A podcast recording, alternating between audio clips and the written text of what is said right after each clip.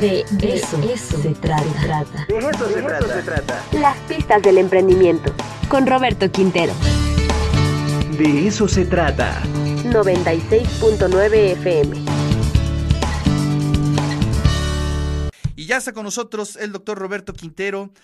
Roberto, ¿cómo estás? Buenos días. Pues mira, les comentaba que en alguna plática de emprendedores salía la pregunta de hasta cuándo es suficiente como empresario, como emprendedor. Nos comentaba una emprendedora argentina muy interesante, está arrancando un proyecto con el apoyo del BID y ella en sus estatutos primero le, da un asiento a una fundación que sea su conciencia social y dos, ella se pone límites. Ella dice que nunca va a querer tener más de X por ciento del mercado, que porque si no siente que contraviene sus valores y sus principios. Fíjate que esto surgía, este Ricardo, porque hace algunas semanas recordarás que ya lo habíamos comentado, que el director de Patagonia, el fundador de Patagonia, Ivonne lo que decide es entregar sus acciones completitas de la empresa Patagonia. Recordemos, Patagonia es esta que las chamarras tipo Columbia, tipo North, este, North Face, que no son nada baratas. Nada. Pero bueno, imagínate, ya con un valor de 3 mil millones de dólares, y con 82 años dice,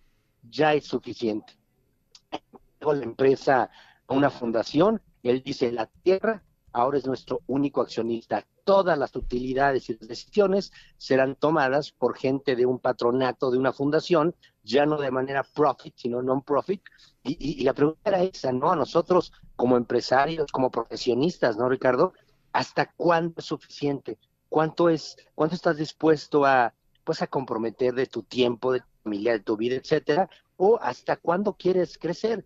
porque algo que comentábamos es que esos proyectos padres que soñamos, eh, eh, pues empresas, puestas de valor, no sé, una cafetería, ¿no? En el momento que tiene cinco mil cafeterías, pues pierde su esencia, pierde su corazón, se vuelve una más de la que tanto criticábamos nosotros, ¿no? Entonces la, pregunta al auditorio es, ¿hasta cuándo es suficiente? Me, queda claro, Ricardo, que no es un tema de zona de confort, ¿no? Abandonismo o desperdicio de talento.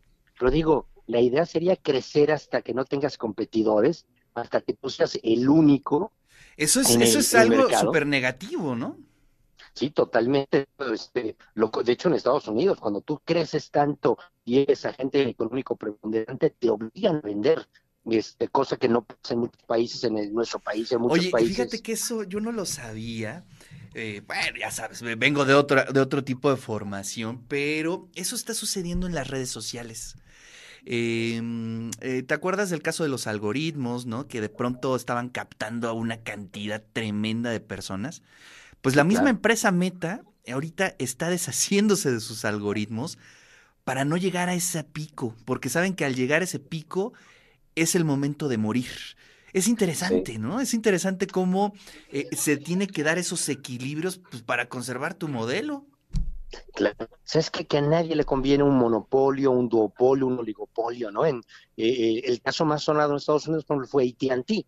AT&T, la telefónica, crece tanto que el gobierno por ley te dice, pues tienes que pararle y tienes que vender una parte para que haya sana, y fíjate, en Estados Unidos. Claro, sí. la libre competencia y te obliga. Y digo, y aquí te topas con un Telcel que tiene el 70% del mercado con un Cinépolis que tiene el 72% del mercado. Y en condiciones de, de, de gandalla total, además hay que decirlo, ¿no? Pues sí, no quisiera decirlo así, pero... Pero es cierto.